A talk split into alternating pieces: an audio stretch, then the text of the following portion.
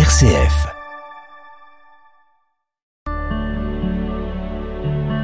RCF vous présente Réorienter sa vie, une série de témoignages pour cheminer vers Pâques. J'ai passé les trois derniers mois de ma grossesse à m'interroger de savoir si le bébé que j'attendais serait porteur de trisomie 21. Il y a eu des hauts, il y a eu des bas, les journées euh, se sont écoulées euh, jour après jour. Euh, j'ai accouché d'un petit garçon qui s'appelle Victor et je me souviens très bien du moment où le pédiatre est rentré dans la salle d'accouchement, ce que je n'avais pas connu pour mes précédentes grossesses. Je vois cette femme arriver, les cheveux hirsutes, et me disant qu'elle venait confirmer ce diagnostic.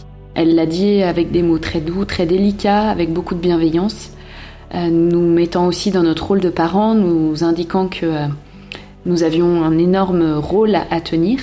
Et puis je me souviens d'être revenue dans cette chambre de maternité en pleine nuit avec mon berceau, mon mari, une sage-femme hyper gentille et euh, d'avoir euh, à ce moment-là choisi euh, la joie. Et de s'être dit ok bon c'est la tuile mais notre vie elle va être joyeuse. Je, je, me souviens vraiment d'avoir eu cette discussion au-dessus du lit de notre petit Victor et de s'être dit que on allait célébrer fêter et c'est vrai que la trisomie nous aide à, à apprécier tous les progrès et je dois dire que euh, depuis six ans, on a euh, fêté beaucoup de choses et euh, qu'on a une jolie vie et qu'on l'a choisie.